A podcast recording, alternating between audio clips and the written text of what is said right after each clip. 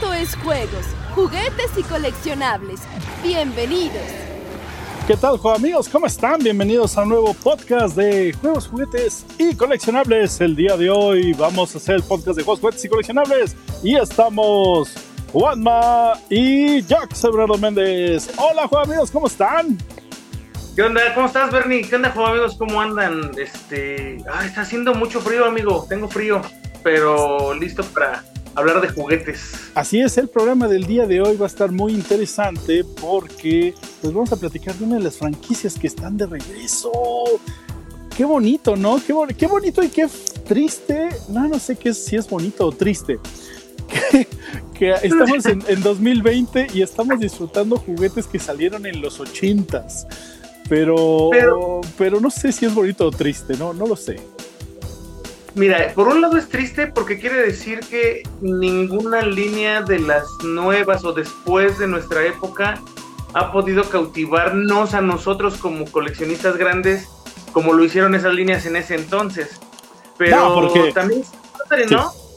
Pues obviamente ninguna línea nueva va, va, bueno, sí, va a, agarrar nuestro interés porque somos, eh, pasamos del, del, del fanat del que le gustan los juguetes, al coleccionista serio, al coleccionista más como selecto, ¿no? Digamos.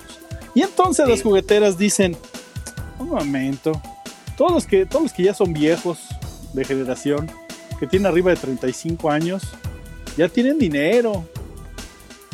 Ya sé, vamos a agarrarles esa nostalgia de esos juguetes que siempre están busque y busque y los vamos a rehacer. Es más, no los vamos a rehacer. Vamos a rehacer unos diciendo que son edición de colección porque son, es el aniversario o por la película. O, ya sé, que cumple 25 o 35 años. Eh, vamos, a hacer, vamos a hacer los mismos monos de hace 80, de, de hace 35 años. Pero, ¿qué te parece si los actualizamos? Como nuestra línea de gama alta que estamos haciendo ahorita. Seguramente sí los van a comprar yo creo que sí. Al cabo los están pide y pide en los foros, ¿no? Pero ah, es que yo tengo sentimientos encontrados con eso muy raro, Bernie. Por ejemplo, eh, si hablamos de líneas como ah, Masters of the Universe, que es justamente ese ejemplo, ¿no? Eh, que rehicieron una línea, para mí son lo más hermoso del mundo, te lo juro. Están hermosísimos.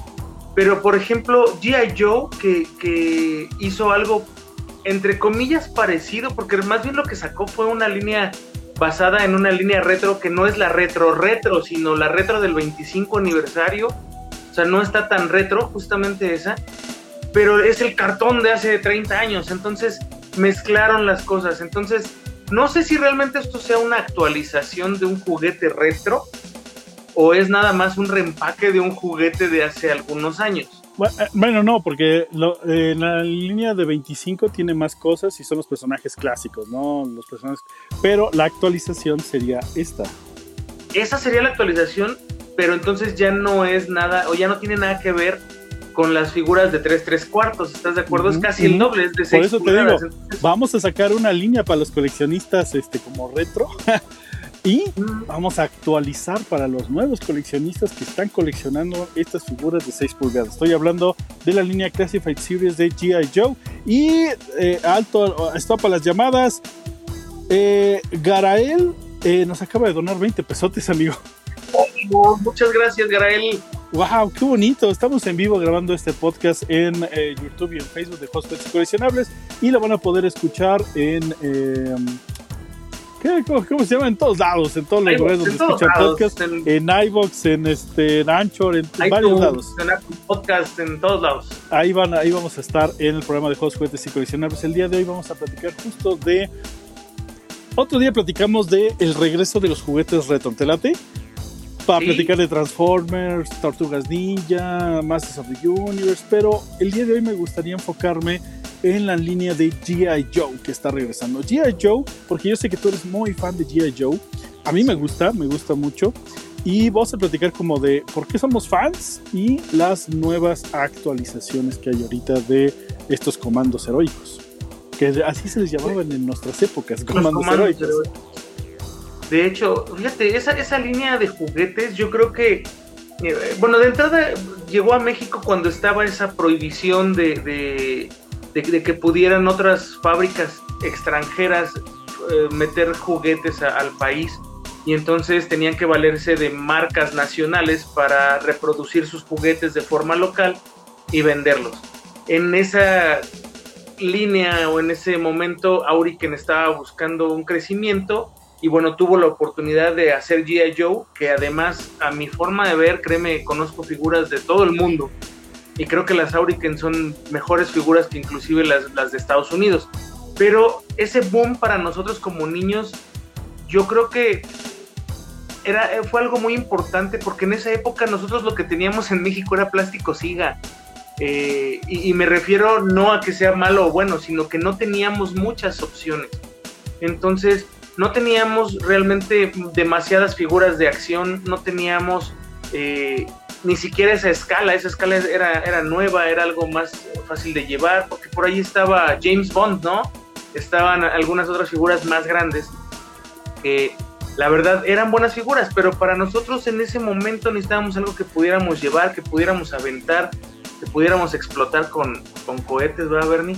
Y entonces, ese tipo de cosas. Y ya yo fue un, un, fue una apuesta grande en ese momento para los niños de, de, de, nuestro país al menos, ¿no? Y les resultó, o sea, tan resultó que la línea estuvo activa en México como comandos heroicos desde los 80s hasta el 91, 92. Después, bueno, no, un poco antes, 86, 85, los 80, 86. Los 80. En los pero fueron varios años como comandos heroicos y después ya cambian allí a Joe cuando se abre el mercado, ¿no? Este... ¿Se llegó a llamar Comandos Heroicos G.I. Joe? No me acuerdo. Sí, se llamaba. Comandos Heroicos G.I. Joe. Joe ¿no? Hasta que cambiaron el grande, ¿no? De G.I. Joe. Porque casi siempre no, es Comandos. Heroicos, luego, luego eh, para actualizar, para que no nos perdamos en el universo, deciden eh, poner el nombre original como Spider-Man, el hombre araña. ¿Te acuerdas cuando la serie de televisión de los noventas se llamó Spider-Man, el hombre araña? Porque antes siempre se llamó el hombre araña. Y entonces por eso tuvieron que llamar para que después pudieran quitarle el hombre araña y que solo se llamara Spider-Man. Creo que pasó lo mismo entonces con G.I. Joe, ¿no? Eh, comandos heroicos, Comandos heroicos G.I. Joe y G.I. Joe, ¿no? G.I. Joe, ajá, exactamente, y ya se queda con ese nombre para acá.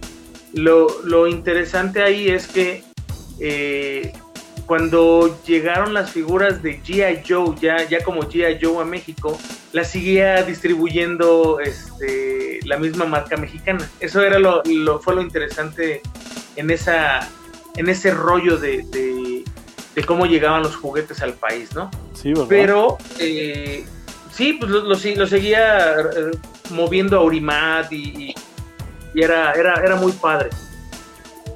Lo que sí, yo hubo algún momento en el que me perdí porque hubo una importación masiva de figuras, amigo, no sé si recuerdas, este, las waves del 88, 91 y por ahí, que llegaron muchísimos este, personajes que no había en México, así de repente llegaron los waves a lo loco y se volvió muy difícil con, comprarlos, coleccionarlos, tenerlos. Y entonces yo me perdí muchos años en eso. Y yo creo que ese es como parte del, del, por mi, mi añoranza de, coleccionarlos, porque salían demasiados. Es, hay muchas marcas que hacen eso, de repente sacan muchos, muchas figuras distintas y no se pueden comprar todas. Y entonces, eh, para mí al menos ese fue el, el no sé, como el, tiebreaker de necesito tener esas figuras que no pude tener en ese entonces. Pero bueno, y además también empezaron a pasar la caricatura. Si te acuerdas, pasaban la caricatura primero en inglés, en cablevisión o lo que era cable. Así es. Pero solo inglés, no me acuerdo ni qué canal era. Eh, se llamaba Superstation. Superstation, sí. Y pasaban ya yo ahí, luego lo empezaron a pasar ya doblado al español. Y bueno, era el, el acabose. Yo, de todos los amigos que tenía en ese entonces, te puedo asegurar que a lo mejor a uno no le gustaba G.I. Joe uno, uno le dio dislike de plano. Uno le dio dislike a yo. ¿Y sabes qué pasó? Y, era básicamente porque a él le gustaba más coleccionar otro tipo de figuras, eh, pero armables. Él, su papá le compraba Lodela y, y este tipo de cosas de mm. avioncito. Modelismo. era más modelismo lo de él, pero igual jugaba con G.I. Joe y llevaba sus aviones que había armado y sus cochecitos y todo y jugaba con ellos, pero no compraba el G.I. Joe. Fue, más de parte ¿eh? Fue más creativo de armar, pues. Ah, no, sí, cada, cada, quien, ahora sí, cada quien sus juguetes y sus, nuestros gustos, ¿no? Dice Melanie Rosband, los amo, arriba los juguetes. Gonzalo In, mi línea oh. favorita es G.I. Joe, Fuerza Ninja y los Mega Monstruos de Cobra. Dice, la serie, llevó, la, serie llegó primero con el nombre de Comandos Heroicos, luego los juguetes, porque las primeras figuras eran totalmente importadas. Y dice, saluditos a todos los que andan por aquí en el en, el en vivo. Estamos platicando de G.I. Joe. Saluditos, gracias por estar en, en este directo. ¿Y cuál fue, cuál fue tu primer eh, figura? Ah, mira, ya nos hackearon ahí, mira. Espérame, hay un señor ahí hackeando. Es que, es que está, está, está llegando. buscar dónde ponerla, espérenme. Here comes the new challenger, ¿no? ¿Te acuerdas cuando metes a las maquinitas? Sí, sí. Tanto, Here moneda, comes the new challenger. A ver, espérame, déjame. Y además pone la imagen de su colección de G.I. Joe vintage atrás para presumir. Hijo, me caes mal, me caes mal, Hugo Villaseñor, me caes mal. Qué bonitos juguetes, amigo. Ahí estamos. ¡Ay! déjame, déjame quito ese, este de aquí. Eso es. Es que no sé dónde ponerla. Ay, ay, ay. Bueno. Espérame. Eh, lo que, ahí está Hugo Villaseñor, eh, que va a salir por aquí. Él es coleccionista de G.I. Joe y ha visto su colección. También sale en el lado del coleccionista. Bueno, ahorita va a platicar con nosotros. Yo voy a platicar de mi primera experiencia con G.I. Joe, los comandos heroicos, una es haber visto el comercial en las jugueterías, ¿no? En las jugueterías en, la televisión, de nombre clave Flash, nombre clave oh, Comando y nombre clave tal. Y dice, órales. Y, dice, y después a mi primo le llegaron, fue el primero que le llegaron los G.I. Joe, eh, les llegó de Navidad y fue de, wow. Y me acuerdo antes todavía que eso es que eh, nos enteramos que quien haría la. que Hasbro haría los juguetes de, de G.I. Joe. Y yo me acuerdo haber platicado con mi primo en esa época. Sí, estaría perfecto porque pues ellos hacen los Transformers y los Transformers se mueven muy, o sea, se transforman, ¿no? Entonces los, eh, para G.I. Joe estaría increíble. Y cuando llegaron mi primo lo compró, el que más me enamoró fue Flash. Flash es uno de mis favoritos por los accesorios los accesorios de Flash eran la onda porque tenía un visor. Básicamente tenía un visor y, y, su, su, su, de láser, ¿no? Su mochila y su que tiene láser. Pero el visor que pudiera subir y bajar era oh rayos, qué bonito está. Y cuando llegó la generación 2, ¿eh? Yo lo que recuerdo es que ese visor lo traían varias figuras, no nada más lo traía láser. Lo traía solamente, en la primer wave lo tenía solamente láser. Sí, yo lo recuerdo en varias. Mira, ahí, está. Hugo que está allí ya nos está enseñando el Sky Striker. Cuando vi esto, cuando vi esto me enamoré de ella yo. Es el Sky Striker, ¿no? Sí. Ese lo tenía un primo que le traían cosas de Estados Unidos. No sabíamos ni quién era G.I. Joe. Tenía el Sky Striker, tenía el, el, el, helicóptero y unas figuras que decías, órales. No nomás. Mira qué bonito. Ese es mi deseo todavía, ¿sabes? Tenerlo así. Heroicos. C de combate, dice, comandos heroicos G.I. Joe. Pero esa es la pura caja, porque el avión lo tiene armado ahí, mira, encima del, del este. Del, portaaviones. ¿Es el mexicano? Pues. ¿Ese es el mexicano? Sí, sí. ese es el de combate. Bueno, eh, Hugo Villaseñor nos está enseñando en estos momentos la caja del eh, Sky Striker, que es el avión blanco de G.I. Joe, que es uno de los aviones más populares, si no es el más popular, y uno de los mejores, mejores, este... Eh, accesorios o, naves que existieron de la línea. Bueno, la línea de G.I. Joe es impresionante, pero en esa época y al día de hoy me, me, atrevo a asegurar, es de los mejores porque es grande, tiene un plástico increíblemente bonito. Aparte, tiene sensación, puedes poner al piloto, quitarlo y abre, la, extiende las alas, tira el, cohete, creo. Es una belleza de, figura de, nave, ¿no? Sí, algún día iré por él a casa de Hugo. Está, muy bonito. Sí. Y bueno, oh, ¿cómo fue que te enamoraste de G.I. Joe, Hugo? Eh, un, un amigo que coleccionaba Star Wars y llegó un día y tenía, tenía varios de estos de los que habían salido en México. Y me llevó hoy a la tienda de por su casa y empezamos a verlos todos, toda la línea. ¿Y eso fue el primero Pero que te este- compraste? Y no tardé en comprarlo porque ya ves que era medio caro, pero Muy caro. sí fue yo creo la primera nave. Que te enamoró. Sí, es que realmente, Es una maravilla. espectacular. Sí. Es Y tan precioso. Yo, cara que es ahora, man. yo, yo lo compré en versión difícil. Starscream. ¿A poco? Sí, salió una edición padre, de ¿no? Transformers G.I. Joe. Muy Y bonito. venían pintados. Sí está bonita, pero me gusta más el viejito. A mí también me gusta más el viejito. Sí, sí, el vintage es el vintage. Eh, eh, ahí sí me voy con que el vintage era mejor que, que los juguetes de ahora.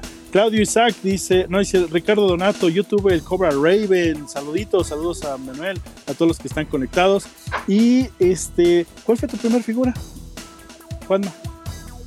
Mi primer figura, es que mira, tengo un tío, bueno, una de mis tías se fue a vivir a Estados Unidos, se casó con un americano, se llama Scott, y eh, fíjate, se fue, se casó, y luego vino a presentar al marido aquí con, con, este, con la familia, y yo estaba pequeñito, estaba en, en, creo que segundo o tercero de primaria, una cosa así, no me acuerdo, estaba muy chiquillo. Y eh, llegó, nos lo presentó, y lo primero que hizo este tío fue salirse de la casa, fue, me acuerdo que fue un Sanborns, este, y regresó con juguetes para todos los niños que estábamos ahí. Los primeros juguetes que me dio fue un rock and roll de G.I. Joe y un flash de G.I. Joe. Fueron los dos primeros que tuve y yo estaba enamorado de esas figuras porque yo nunca las había visto. O sea, haz de cuenta que para mí los, los mejores juguetes que había en ese entonces eran los Hot Wheels porque estaban en todos lados y yo tenía muchos. Pero ese día que llegó con, con estas cajas y me las dio, me cambió la vida para siempre. Eh, yo nunca había visto juguetes tan bonitos ni tan articulados. No, no. No sé, para mí fueron como un wow. Y luego, eh, en esa época, recuerdo que eran unas vacaciones de la escuela y mi papá trabajaba en un deportivo en la colonia industrial que se llama 18 de marzo y tenían unas eh, como montañas enormes de, de, pues eran montículos de pasto, ¿no? De tierra con pasto, muy bonitos. Y me iba yo a jugar con esas dos figuras al principio. Este, y hacía hoyos en la tierra, hacía cuevas y los metía. Y ahí perdí un barbecue, de hecho. Pero esas dos figuras para mí fueron el inicio de todo. Y de hecho, este, conservo una de ellas todavía todavía está por ahí esa figura original de hace tantos años. Wow. Y es lo único que me queda, mano, porque todas las demás las he tenido que recomprar. Ah, Sí, y a no, ti, Hugo, ¿cuál, cuál- cuál fue tu figura? Ah, Favorita. es- este, la primera figura, Sí, la que dijiste ya. la primera que compré en tienda fue este Stalker de los nacionales. ¿Y nada más compraste una? Nada más. Fue la primera, sí. Dice Bueno, por ya aquí- después compré todo. Por algo se empezó. Sí, claro. Luis Rendón dice, ¿se siguen fabricando? Yo recuerdo que los últimos los vi de la película de La Roca, dice Luis Rendón. Sí, actualmente está saliendo la línea tipo retro, la que salió en el 2010, que dejó de salir, con empaque tal cual de los 80s. Y está la actualización que es la línea de Classified Series, que es la línea de 6 pulgadas que están rehaciendo todas las figuras como figuras de 6 pulgadas. Así que hay dos, la tipo retro con los personajes clásicos y la Classified Series con los clásicos pero con, bueno, ya 6 pulgadas, más de 20 puntos de articulación y pues más detalles. Actualmente G.I. Joe está de regreso y justo por eso estamos platicando de eh, los comandos heroicos G.I. Joe. Eh, cuando salió la temporada 2, cuando llegó el Wave 2, eh, mi, mi- mi favorito, y al día de hoy es uno de mis favoritos, es el paracaidista también, por lo mismo, Oh, porque tiene un montón Ah. de accesorios y, le- y- y el de flamas. El de, el de era el, el que es amarillo con, con rojo, que le ponían la máscara y todo Oh. se veía tan cool, tan genial. ¿Sabes una cosa? No sé, no sé si Hugo opine lo mismo que, que yo, A lo no sé también tú, Bernie. Pero la línea de, de, de G.I. Joe, la que están saliendo ahorita, mira qué hermosa está esa. Eh, el termito. Es, es buena línea. Y están vendiendo lo que quieren, porque de hecho se acabaron en preventa, los perdieron las tiendas y nunca llegaron, etcétera, etcétera. Este, esos, esas figuras. Y se, vendieron como quisieron. Mi, teoría es que si hubieran sacado si hubieran hecho lo que hizo Super 7, ¿te acuerdas cuando sacó los Amos del Universo en la caja de mexicana? Si hubieran hecho eso en México y hubieran hecho figuras retro, o sea, literalmente rehecho las figuras retro, eh, esto se hubiera vuelto loco, porque imagínate que hoy en día pudieras llegar, y hay mucha gente que es así con coleccionistas, como yo, yo lo quiero hacer. Y tú lo quieres hacer, pero con Star Wars, Bernie, nada más que es algo distinto. Pero imagínate que tuvieras la oportunidad de ir a una tienda y comprarte 50 troopers de cobra y, tener un ejército de 50 o 100 troopers de cobra nuevos, igualitos a los viejos. Es, lo que tú decías con los Stormtroopers, ¿no?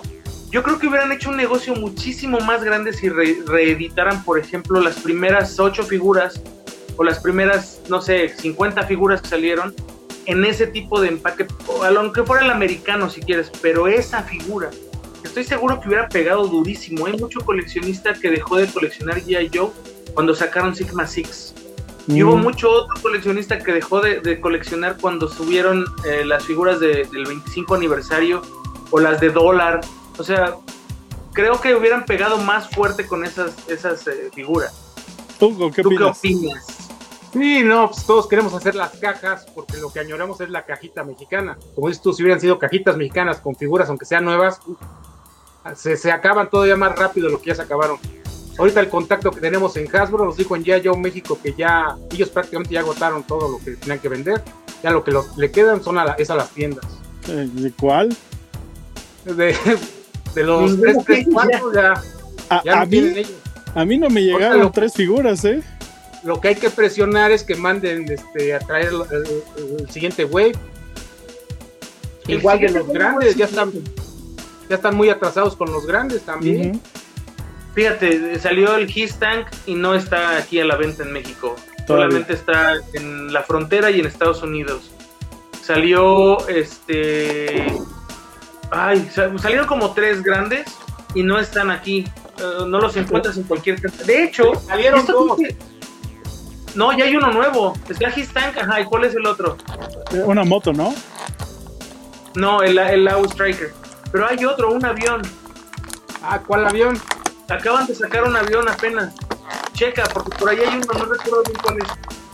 Pero el problema es que no están llegando a México, entonces... Son los que más pegue tienen los aviones, o sea que tienen que traernos esto aquí. Yo, yo, yo no, sé, realmente me da curiosidad. Yo creo que pensar, igual pensaban que en México no se venderían, pero también en Estados Unidos están en el mismo detalle lo curioso es que esta es una licencia de Hasbro y que Hasbro pues no paga, no le paga a nadie, no es como Star Wars que tiene que pagar a Disney o, las princesas que les tiene que pagar a Disney, no, esta es una propiedad exclusiva de Hasbro, con lo cual eh, no solamente pues no paga los derechos, sino puede hacer más y distribuir mejor las figuras, ¿no? Se me hace muy curioso que con, con, con G.I. Joe tanto la figura de 4 eh, pulgadas, de 3, cuartos 4 pulgadas, como con la figura de 6 pulgadas, estén prácticamente, no hayan hecho demasiados.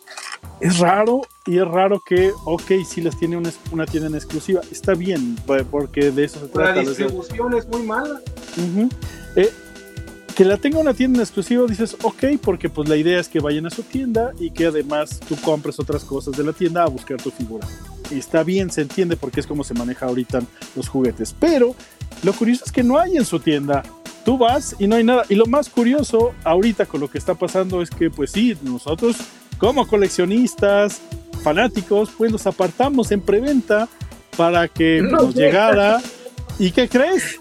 que los vimos primero puestos en tiendas y ya no hay, no me llega, yo me, me, faltan tres figuras que ya no me llegaron y ya creo que ya no la, ya tengo que ir a reclamar, pero ya no me van a dar la figura, me van a rezar mi dinero. y pues no. Hay muchas personas que reclaman que les están devolviendo el dinero, o sea, no, no alcanzaron ni a surtir todo lo que lo que cobraron. increíble, Sí, ¿no? ¿no? O, sea, o sea, ni siquiera la preventa guardaron los de preventa, ¿no?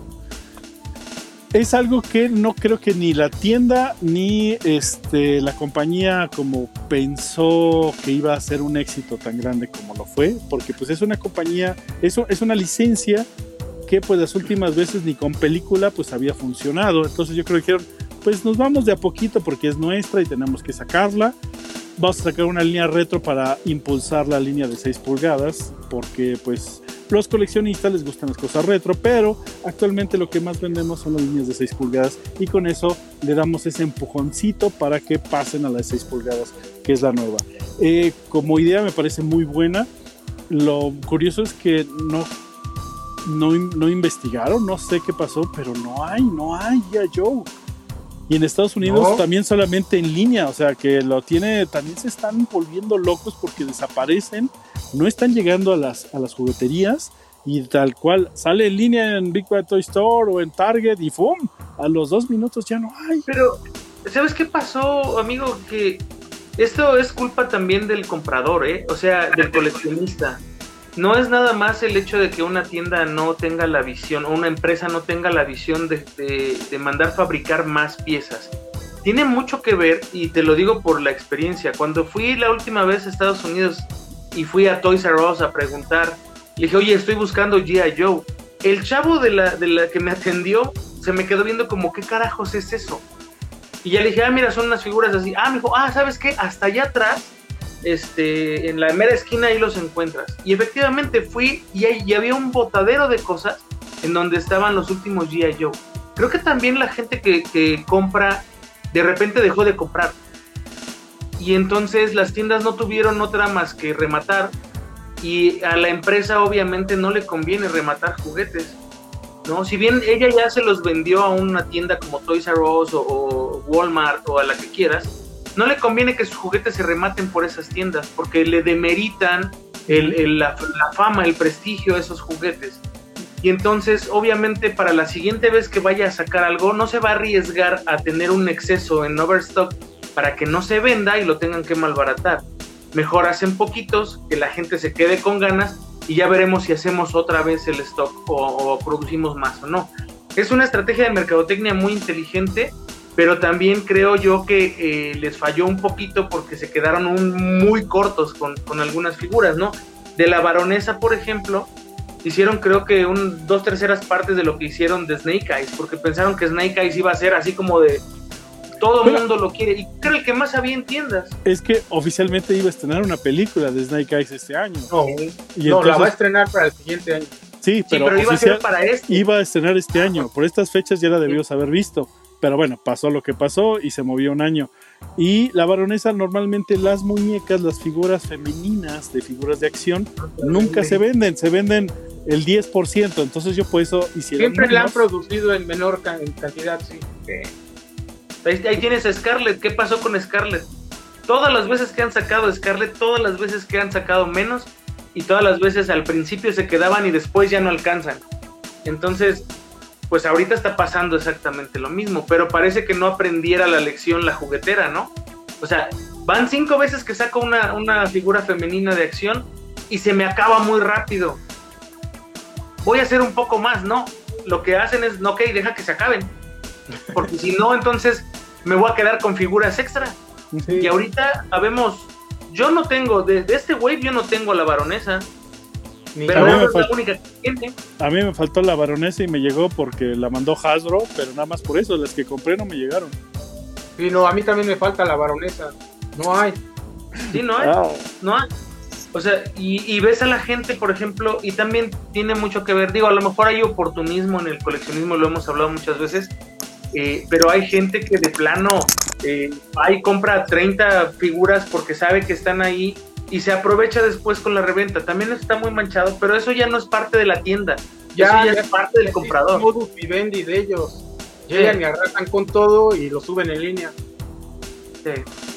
Y ya no lo encuentras más que con ellos. Al Ese es el problema, sí. Sí, sí. Por eso te digo que a mí se me hacía buena idea que, que, que las tiendas limitaran la, la, la venta de ciertos productos, ¿no? Pero pues luego resulta que el comprador está, ya es cuate del de la juguetería y pues ya le guarda las piezas y hasta con el descuento del de la tienda se la sacan. Ya hay contubernio ahí.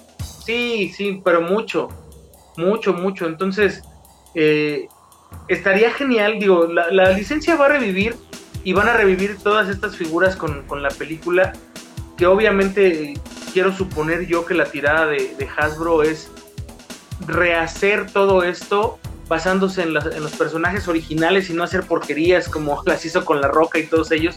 Este. Y poder vender una mejor línea de juguetes, ¿no?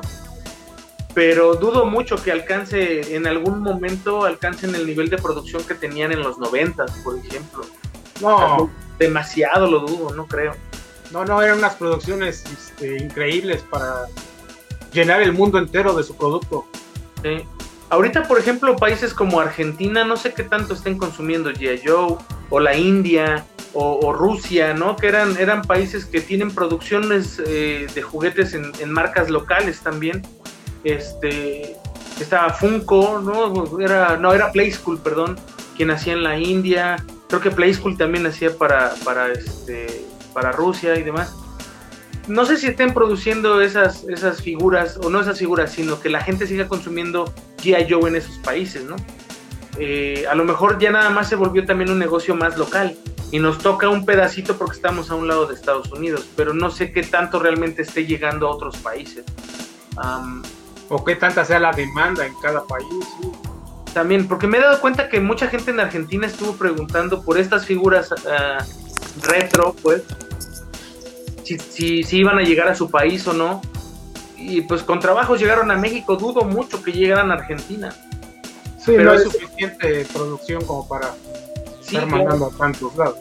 Entonces te digo, a lo mejor era más bien una producción como muy local para ellos y nos tocó la colita de puro churro, pero quién sabe. Sí, algo así es, ¿eh? Si no tenemos la baronesa es por algo. Sí. ¿Como cuánto costará una licencia de G.I. Joe? hijo, y quién sabe si te la den. En aquellos tiempos era muy cómodo para Hasbro decir, no, yo, quiero, yo me meto en la producción de, aquí y las demás que si Japón quiere que saque Japón, si México quiere que saque sus figuras. Sí, pero ahora ya es más difícil. todo, se hace exactamente igual. Dice Gonzalo In, sí, los vehículos de G.I. Joe, la mayoría tuve muy poquitos y eran jeeps y tanques, pero sí me quedé con ganas de tener los aviones. Dice Luis Rendón, G.I. Joe se sigue fabricando. Sí, ya lo comenté. Sí, se sigue fabricando. Saludos a Oso Mercury que anda por aquí. Muchas gracias por estar por acá. Y eh, bueno, eso es de lo de ahorita. Pero, pues, eh, ¿qué es lo que más te gusta de la línea de G.I. Joe? De cada uno de ustedes. O sea, lo que dices o sea, por, por, algo, por, algo, tú eres fan y Hugo tiene una colección impresionante de G.I. Joe. ¿Por qué ¿qué es esa magia que dices, necesito tenerlo todos o la mayoría por lo menos que me gusten? Esa, sí es para Hugo porque yo soy diferente coleccionista que Hugo. Eh, Hugo creo que él sí es más de que le gusta tenerlo todo, a, completar esas series o lo más que pueda de las series. Y yo no, yo soy más como quiero tener lo que siempre me gustó, ¿no? Entonces el barco me encanta, pero nunca lo quise tener cuando era niño realmente y ahorita no lo podría tener, entonces ya, ya hay una diferencia grande ahí. Pero creo que lo que a mí me gusta mucho es el, hecho de que haya tantos personajes. O sea, el universo en general, eh, no sé, me impresiona mucho e, esa parte. Y si lo conjuntas con, con, con el hecho de que de niño me tocó usar mi imaginación con esos juguetes, bueno, ¿qué te digo? O sea, yo tuve G.I. Joes que, no fueron G.I. Joes, fueron cualquier otra cosa que te puedas imaginar, hasta fueron de Star Wars, ¿no? O fueron de, de, de Mask, o fueron de, de, donde sea. Entonces creo yo que, ese es mi, mi, apego con, con G.I. Joe, ¿no? El, hecho de, de haber tenido tantas y tantas horas de juego con ellos son lo que lo hace muy especial para mí. Pero Hugo es otra historia. no, en mi caso sí fue cuando los conocí la escala. esa escala era con la que todos jugábamos, como dices tú, Star Wars, del que tuviéramos de Megos, todos eran esa escala, todos los incluías. Y luego ya saben y empiezas a ver la cantidad de vehículos y cosas que tienen, no, era bestial. Y ya te empiezas a empapar más, después llegó aquí en México la caricatura ya doblada. Después tuvimos el cómic impreso en México. Entonces ya era un universo que ibas tú viendo y empezabas a ver las fichas, los catálogos de lo que salía en Estados Unidos que todavía no, o nunca iba a salir aquí, o, soñabas que saliera aquí por lo menos. Y así era, era un mundo que no dejaba de crecer, crecer, crecer, y como cada año salían más, no, no, era una locura. Era realmente para enamorarse de esa colección. Y así mucha gente hasta ahorita sigue juntando todos los tres, tres cuartos, porque son tantos, desde el 82 hasta el 94, que pues, todo el mundo sigue y sigue y sigue buscando figuras. ¿Sabes que esa escala le hizo un favor a muchas otras líneas de juguetes? Por ejemplo, todos los, los Lanard que salieron después, los Corps, los este, o sea, los tres tres cuartos que eran copias de G.I. Joe, todos, todos pegaron porque la escala funcionó, no porque se parecieran a G.I. Joe. O sea, eran personajes que no existían en el mundo de G.I. Joe, eso fue un plus, pero la escala era maravillosa. No, pues todavía, ahorita vas a Walmart y hay, hay submarinos, hay tanques, hay aviones. Hay, acaba de salir en Liverpool una fortaleza bien oh, maravillosa. y dices, oh, eso le quedan perfecto a mis G.I. Joes. sí. ellos, también. En aquellos, tiempos lo que pegaba era, como dice él, la escala. O sea, hacías, bueno, lo meto como villano, lo meto como extra.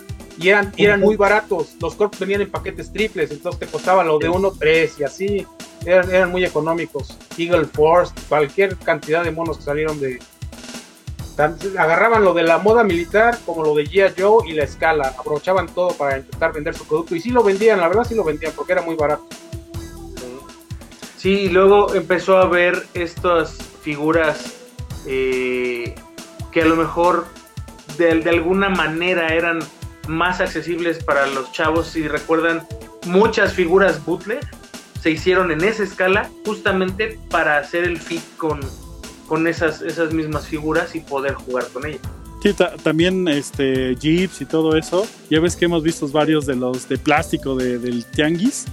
Que dices, oye, este lo arreglo y le queda perfecto a mi mono. Sí. Dice, saludos a Tomás Mancio que nos acaba de donar 10 pesotes ahorita en el en vivo. Muchas gracias, Tomás. Eh, saludos Javier French, Tomás dice, eh, Evil dice, ¿qué le, saludos a Chile, ¿qué les pareció el Destro Profit Director? El, el, nuevo Destro, me imagino, el, el, Destro Profit Director. que sacaron ahora en, el, en, la nueva versión.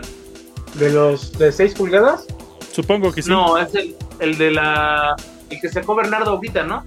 No, yo creo que yo creo que el Pimp, ¿no? El que está doradito. Con... ¿El Pimp el, que tiene, aquí el buen Hugo Villaseñor ah, comiendo polvo en su vitrina y es uno de los que tiene el Pimp Daddy, el señor. Dice Ricardo Donato, Adventure Force. Sí, Adventure Force es la copia de todo lo que saca Walmart, es la copia de todo. Ah, mira, ahí está. ¿Es este? Sí, es ese, está bien bonito el desgraciado muñeco. Sí, está, está bonito, pero pues no llega aquí, lo tienes que comprar el con tercero. Yo creo que sí va a llegar porque toda la línea de Power Rangers está llegando. Entonces yo creo que sí va a llegar. Pero Power Rangers es diferente, amigo. Como que todavía hay mucho fan de Power Rangers más que. No creo, amigo. Yo creo que hay más de G.I. Joe que de Power Rangers. Y está o sea, Star Wars está trayendo todo, Power Rangers todo. No, lo que pasa es que ya yo dijeron pues tanto y yo creo que nos va a tocar hasta el siguiente año. Sí, pero como dice Bernardo, es que son puros los, que coleccionan ya Joe, con dinero, ¿no? y los Power Rangers sí todavía jala mucho niño. sí, Niño de 35, porque son de puros personajes retro. Porque bueno, de, los nuevos Power Rangers han salido muy poquitos. Hay una pregunta muy interesante que dice Luis Rendón. Dice Juanma, tú mismo estás diciendo que está muy manchada la reventa. Eh, hablando de las figuras. Sí. Y sí, lo es. Y siempre recomiendas ir al rock show, que no ah, es nada barato. Por ejemplo, un he lo quieren dar el arma en 200 o un sable de Star Wars en 100, pues qué. Te daban el arma en 200, lo hubieras comprado, amigo, porque están más caras. Te voy a explicar por qué digo que vayas al rock show. Y también a lo mejor tiene mucho que ver con la gente que es nueva coleccionando y la que no lo es. Yo también. Y de lo que compres, ¿eh? Tiene mucho que ver con eso, porque yo si voy a un lugar y pregunto por una pieza, una espada de He-Man, y el tipo me dice, ¿sabes qué? Quiero 400, le voy a decir gracias y me voy a dar la vuelta y me voy a ir. Yo sé lo que vale lo que estoy buscando.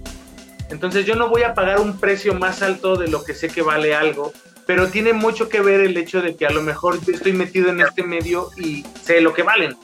Pero finalmente, también créeme que, que en el rock show yo he encontrado unas cosas que no te puedes imaginar por el precio que no te puedes imaginar. Una vez fui con Bernie, me parece, no sé si vas tú, amigo. Un día que estaba yo buscando mi primer He-Man, de hecho. Eh, y no, no ibas tú, amigo, iba yo solo. Y estaba yo buscando un He-Man, un He-Man, un He-Man. Y en todos lados estaba en 350 pesos, 400 pesos.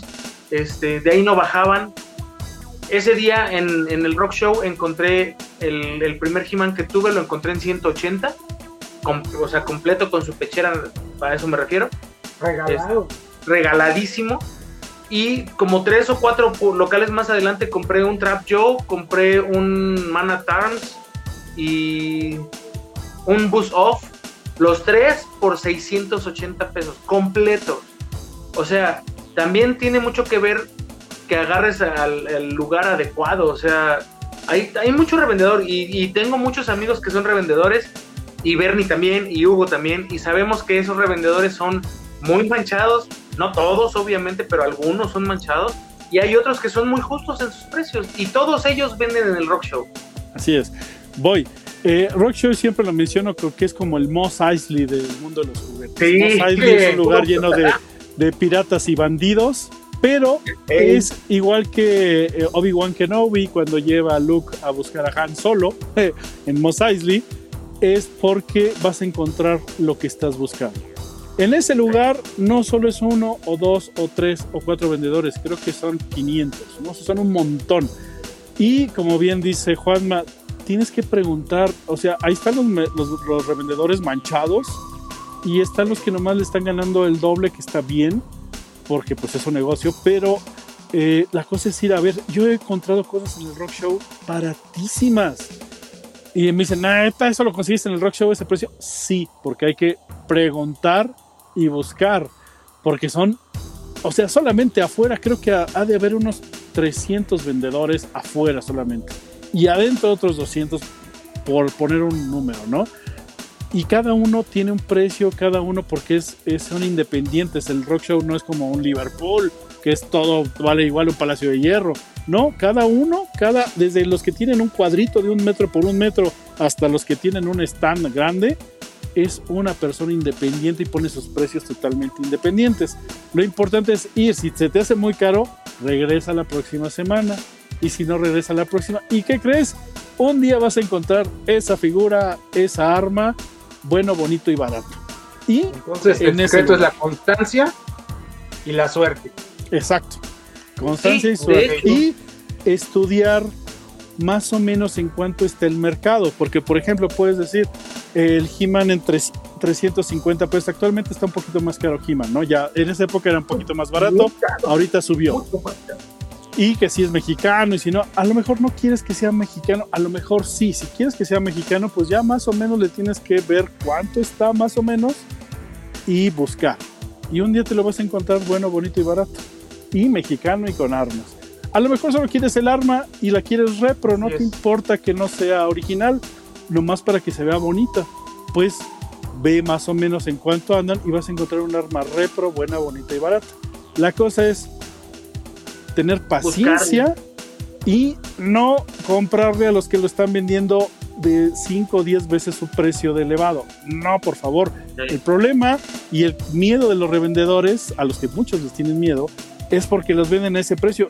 No se los compren tan fácil como eso. Hay gente que vende que es bien buena onda, que dices, híjoles, mira, costaba en la tienda 100 y aquí te lo venden 120. Ten, o sea, pero ya me, ya me ahorraste ir a y buscarlo a la tienda. si me lo quieren vender de 100 a 500 pesos, no sé, pues ahí quédatelo. Yo he visto vendedores que tienen sus cosas todavía que están carísimas y yo estoy esperando el día que lo bajen de precio. Y llevan como 5 años con sí ellas. se da ese día que lo bajen. ¿eh? Sí, yo sigo esperando, ¿eh? llega. Eh, Sigo sí, hay- hay, esperando. varios, hay varios eh, vendedores y también te vas a encontrar gente que no es manchada. Esta es la historia de este Chan de la lagunilla que era carísimo. Ya, ya estaba hecha a pedazos la caja. Pasaron como tres años, ya por fin lo remató, ya se lo compré. Pero Exacto. daba un precio absurdo. Sí, sí, sí. Eh, mira, tan- tanto el, el jardín Pushkin como este Valderas. Valderas, a donde tú quieras ir, siempre vas a encontrar a alguien que te quiera dar caro, siempre. Sí. Pero también vas a encontrar a alguien que va a ser honesto consigo mismo Ajá. y te va a decir, ¿sabes qué? Mira, esto, y sabes, me pasó con, con alguien de G.I. Joe una vez, y esto fue así de, wow. Estaba yo tratando de completar justamente a mi Ripcord, que es el paracaidista de G.I. Joe.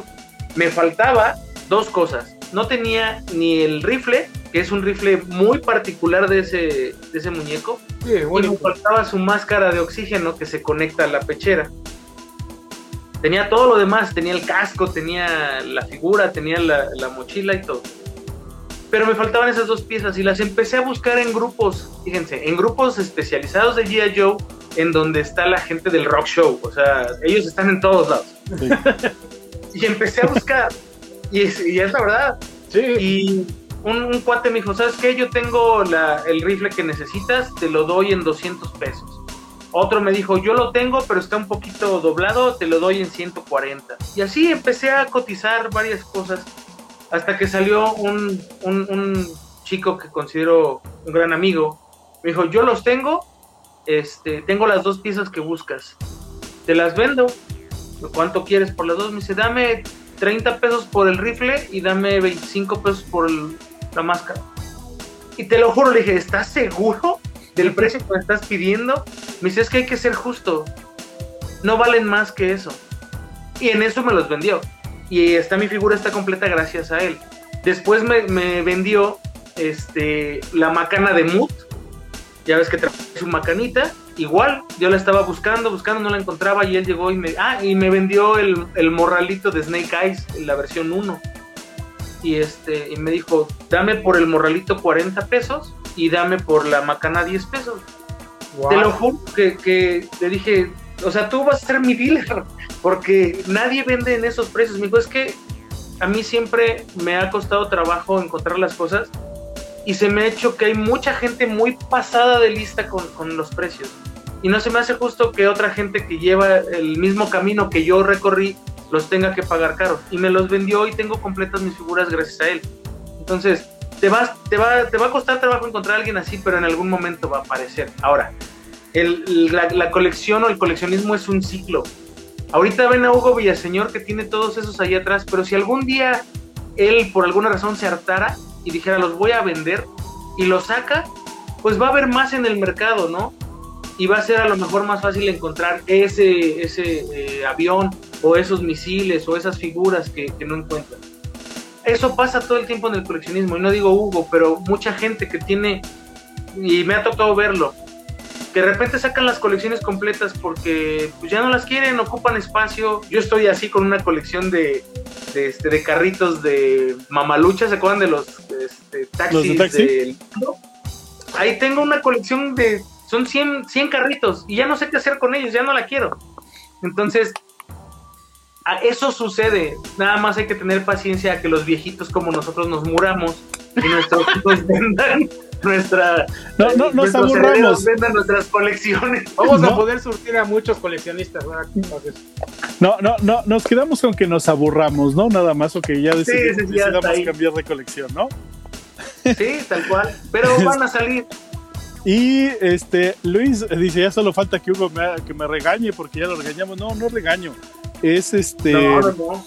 Es, es- algo que siempre, que siempre nos preguntan, que siempre nos dicen, y parecería como tú nos los mencionaste, como contradictorio, ¿no? Dices, no le compras a los revendedores, pero los mandas a donde están los revendedores. Y tienes razón, o sea, la, eh, la lógica de tu pregunta tiene toda la razón. Lo que mencionamos es que es el lugar donde vas a encontrar todo y hay que tener, como dice Saavedra Arcos, Cristian, como dice Calimán, serenidad y paciencia. Ese es el karma del coleccionista. Y sí, yo hay juguetes que he visto con los vendedores y es de, no, no se lo voy a comprar, ¿hasta crees? Si me voy a esperar a que lo, bajes de precio. Aunque lo, aunque lo desees, sí. Porque hay veces que lo deseas, dices, ahí está, pero lo tienes demasiado caro, bájale. No, tanto, pues no, no te lo voy a comprar, no. Y cuando lo bajes de precio, ahí voy a estar. Sí, muchas veces ya los, si ya lo conoces, ya sabes por dónde llegar. Ajá. Tengo esto, tengo aquello, y llegas a algún trato justo. Y es además, que Hugo llega, a tratos justos porque él también eh, intercambia cosas, ¿no? Intercambia cosas de repente. También eso puedes hacerlo. Puedes, es lo más bonito de este medio es que cuando tú vas muy seguido a un lugar, a un tianguis, a un mercado, a un lugar de estos de coleccionistas, ya sea una expo o como el Rock Show Valderas o el Jardín, eh, en Ciudad de México, obviamente, si vas seguido empiezas a conocer a los vendedores y te empiezas a hacer amigos, o no solo a los vendedores, sino a otro coleccionista que te has encontrado varias veces y resulta que coleccionan algo muy parecido y se hacen muy bonitas amistades, así que pues también es como bonito, ¿no? Eso. Ahí hasta Hugo lo sabe en primer en, primera mano. Hugo tiene buenos amigos hasta que conoce tu colección. Que tú te haces de, somos buenos amigos tuyos hasta que conocemos tu colección y nos la queremos llevar. Y ya, pues ya no nos quiere hablar. No, es un buen es un buen medio el coleccionismo, es muy padre. es bonito, o sea, lo importante es sumar y no restar, no andarse peleando entre coleccionistas. Sí, sí, no tiene caso, o sea, si la, verdad es que ahorita, en, siempre en época navideña, aparece lo de, es que le están diciendo, ayudando a los revendedores. Pues también te estoy diciendo a ti para que le vayas y les ganes. Te estoy dando el dato de dónde está para que tú vayas y no lo revendes. Ellos ya tienen a sus dealers, ellos ya tienen, están coludidos, como quien dice, con los de la juguetería, con los y ellos ya saben todo eso desde antes y aparecen. Es su forma de vida. Exactamente. Es para que tú vayas y también, si no te avisamos, tú más ni te ibas a enterar. Y nunca les compren cuando esté muy caro, por favor. Y así van a desaparecer y va a haber muy buenos vendedores, porque también pues es una forma de vida, no, no pasa nada, pero eh, ya la reventa muy cara, si no les compran, no lo van a hacer lo van a vender a lo justo. de cada quien, si lo compra o no lo compra, ellos van a dar su precio. Ahora tiene, otra ventaja, ¿qué tal si nunca vimos que había salido esa figura y se nos pasó? Y después la conseguimos con uno de ellos. Exacto. Sí, claro, claro. Además, fíjate, ellos mismos saben eh, que hay gente, híjole, no sé cómo decir esto, pero que hay gente que cae en la trampa. Ah, busca en, en Mercado Libre, sencillo, hay muchos revendedores o mucha gente que vende juguetes, ya les voy a quitar el, nombre de revendedor. Mucha gente que vende juguetes vende en Mercado Libre y pone la misma pieza con tres precios diferentes. Un precio justo, que dices, ok, sí, vale eso. Un precio un poquito más alto y un precio bien manchado, así, 5 mil pesos más, más caro. ¿Tú crees que ese, ese revendedor le va a decir al que compre el más caro, ay, no, la verdad es que lo tengo más barato, pero lo puse para ver si, o sea, no, se lo pagaste en 5 mil pesos, se lo pagaste en 5 mil pesos, ¿eh? Aunque la pieza costara mil pesos. Son muy colmilludos y la verdad es que tiene uno que estar buscando todo el tiempo, todo el tiempo. Algo que me dijo Bernardo alguna vez y que no me voy a cansar de decirlo porque tenía toda la razón, es no te desesperes. La pieza, si es para ti, va a caer. Y va a caer, y te va a caer en un momento en el que ni la estés buscando a lo mejor. Te va a caer a un precio justo y, va a ser para ti. Y yo estaba buscando un comandante Cobra, ¿te acuerdas, amigo? O te la van a regalar. O te la van a regalar. Y literal, a mí me regalaron esa pieza, ¿no? Me regalaron el comandante Cobra y, y para mí fue wow, porque siempre lo quise, nunca lo pude tener y era el único que me faltaba de ese wave para completarlo y me lo regaló un coleccionista de hecho que fuimos a entrevistar. Me dijo, toma, para ti. Le dije, ¿cómo crees? Me dijo, no, para ti porque te hace falta y, yo ni siquiera colecciono esta línea. Yo colecciono los Hot Toys, entonces este es para ti y me lo regaló. Entonces, y, saliendo... ¿El de o el de casco? El de casco. El de casco, el, ah. el mail-in. Y me dice, Bernardo, ¿te dije que iba a llegar? O sea, y cuando ni lo estabas buscando. Y te, te, te acuerdas cuando dices, ah, yo siempre he El querido un el de Bumblebee. Capucha. ¿Mandé? El Ah, fue el de sí. Capucha. Entonces te dio cuál? El de, el, de, el el de casco. El de casco, Ah, el el de de casco, sí, ese puede decir. El que salió del 84. Sí, ese, ese no lo tenía, ese fue uno. Y luego estaba buscando un Bumble- Bumblebee de los Transformers, aunque fuera abierto y amolado, ¿te G1. acuerdas? Sí, Sí, y andaba busque. G1. Y ahí estuvo como un año, dos años ahí buscándolo. Y de repente, don José agarra y dice: Mira lo que tengo. Y se lo dio bueno, bonito y barato y en pagos. sí. Y además, oiga, Y pero no tengo ahorita. blister. me pagas después. Ajá, me lo, me lo vendió en blister G1. El blister hacía de cuenta perfecto. Este, y me lo dio súper barato. Y, y me dijo, don José, ¿es para ti? Le dije, ¿cuándo me has visto vender juguetes a mí? Me decía, ok, entonces te cuesta tanto. Y, y le dije, pero no traigo dinero, llévatelo, luego me lo pagas. Y se lo pagué como a los 15 días, una cosa así. Sí, a mí también me dio el, el mío. Pero ese es una versión japonesa que viene en cajita. Pero ese Ah, lo mira, compré primero, pero en caja. No, yo quería uno, una versión 1. No me importaba si era IGA o no. Este no es IGA, es americano, pero es, es B1, es primera versión.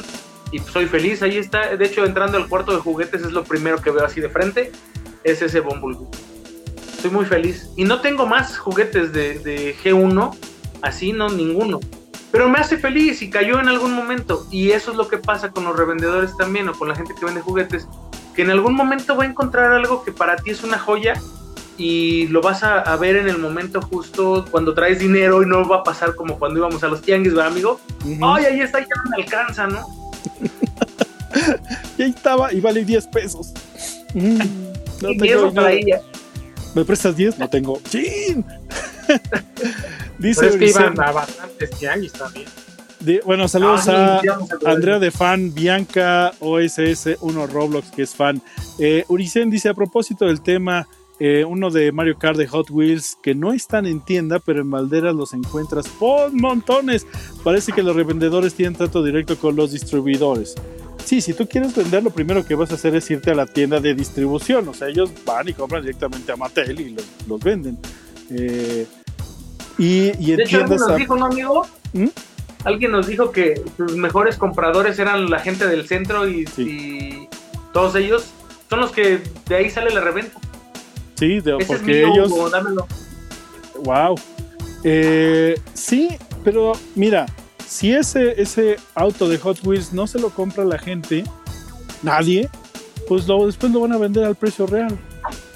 Pero si se lo compran a, a reventa, como dijo Juanma, si lo compran a 5 mil, pues ellos lo venderán a 5 mil. Ahora sí que es, cuesta, es cuestión de nosotros, de no tenerles miedo. Pues si los tienen ya, si no completaste, un día va a llegar. Tú no te preocupes, pueden pasar un año, cinco años, pero esa, ese auto, esa figura, ese coleccionable va a llegar a tu colección bueno, bonito y barato. Mira qué bonitas cosas nos enseña Hugo.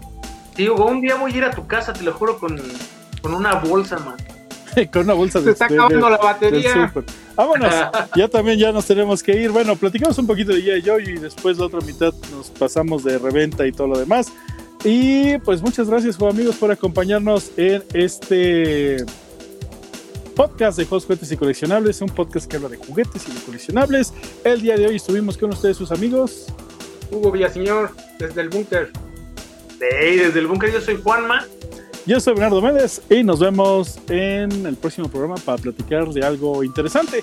Dejen sus preguntas o lo que les gustaría que platicáramos en este podcast. Nos vemos a la próxima. Adiós, Hasta amigos. luego. Bye.